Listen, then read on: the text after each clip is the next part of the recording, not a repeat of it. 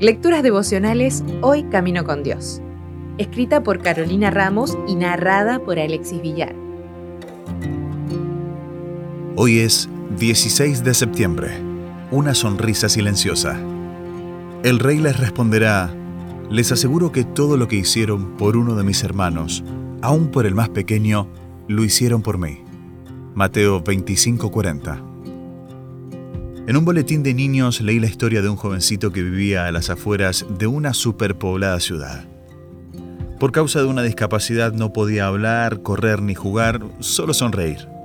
Su madre tenía que levantarlo y llevarlo todos los días al río para asearlo. El río quedaba lejos de su casa y la mujer quedaba muy cansada y dolorida después de cada viaje, pues tenía que llevarlo sobre sus hombros. Pero un día Adra llegó a esa aldea y le proveyó a esta familia un baño para discapacitados. Su madre pudo conseguir un trabajo estable en vez de tener que mendigar. Él ahora podía estar limpio y prolijo todos los días. Alcanzaba con que su madre empujara la silla de ruedas hacia el baño y la ducha.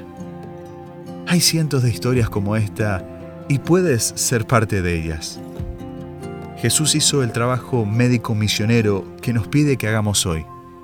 El ministerio de la bondad dice, humilde, bondadoso, compasivo, misericordioso, iba por doquier haciendo el bien, dando de comer al hambriento, levantando a los agobiados, confortando a los tristes.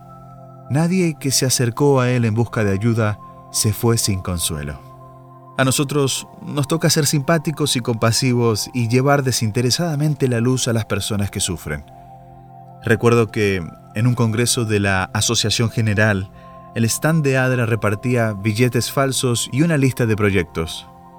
Al lado de cada proyecto aparecía el costo para llevarlo a cabo, que realmente era muy accesible si se tenía en cuenta el cambio de divisas y cada uno debía destinar su dinero a uno o varios proyectos. Al sostener esos billetes en la mano y ver cuánto se podía hacer con poco, uno se hacía más consciente de lo fácil que era ayudar en realidad. Te invito a que visites el sitio web de ADRA u otra ONG, que conozcas qué proyectos se están realizando a nivel local y mundial y veas de qué forma puedes ayudar. Hay muchísimo para hacer y hoy es un buen momento para comenzar. En el mismo libro, El Ministerio de la Bondad dice, al ocuparnos en esta obra seremos bendecidos grandemente. Su influencia es irresistible Mediante ella se ganan almas para el Redentor. La ejecución práctica de la Orden del Salvador demuestra el poder del Evangelio.